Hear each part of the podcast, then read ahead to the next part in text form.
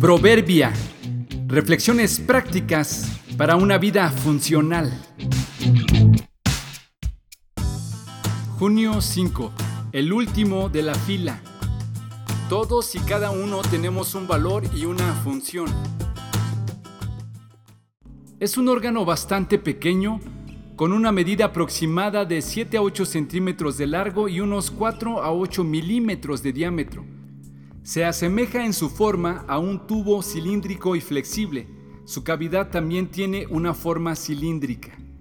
Durante mucho tiempo ha sido considerado como una parte superflua e incluso dañina del cuerpo humano. Este es el apéndice. Tan solo en Estados Unidos ocurren 321 mil apendicitis al año. La gente puede vivir sin él sin problema alguno. Lo mismo sucede con otras partes de nuestro cuerpo, como el tercer molar o conocidas como muelas del juicio, también los dedos meñiques, los lunares y otras partes menos vistosas del cuerpo. Y es que conforme avanza la ciencia y nos influyen las tendencias, vamos considerando como importante solo a lo que es más grande y más vistoso. Atendemos y procuramos mucho más las apariencias que la esencia de nuestro cuerpo. Pero si todo en él es un sistema, entonces cada parte es importante, no solo en cuestión de estética, sino también por su funcionalidad. Aunque a simple vista lo consideremos vestigial, sobrante o estorboso.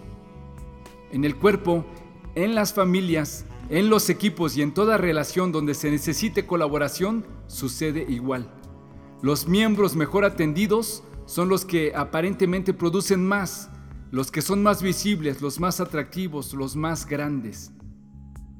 Pero no menospreciemos a los que apenas comienzan, a los que son pequeños, a los de la última fila, a los que menos hablan, a los más callados, los menos vistosos, porque si lo recuerdas, la mayoría comenzamos así.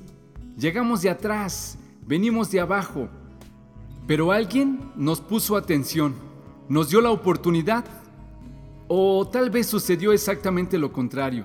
Nadie creía en ti y ahora eres destacado. En cualquiera de los dos casos, se hace igual de importante entender que no hay que menospreciar a los que parecen menos, porque ante Dios todos tenemos una función y un valor. ¿A quién debes reconocer el día de hoy? Pero nuestro cuerpo tiene muchas partes y Dios ha puesto cada parte justo donde Él quiere. ¿Qué extraño sería el cuerpo si tuviera solo una parte? Efectivamente, hay muchas partes, pero un solo cuerpo. Primera los Corintios 12, 18 al 20.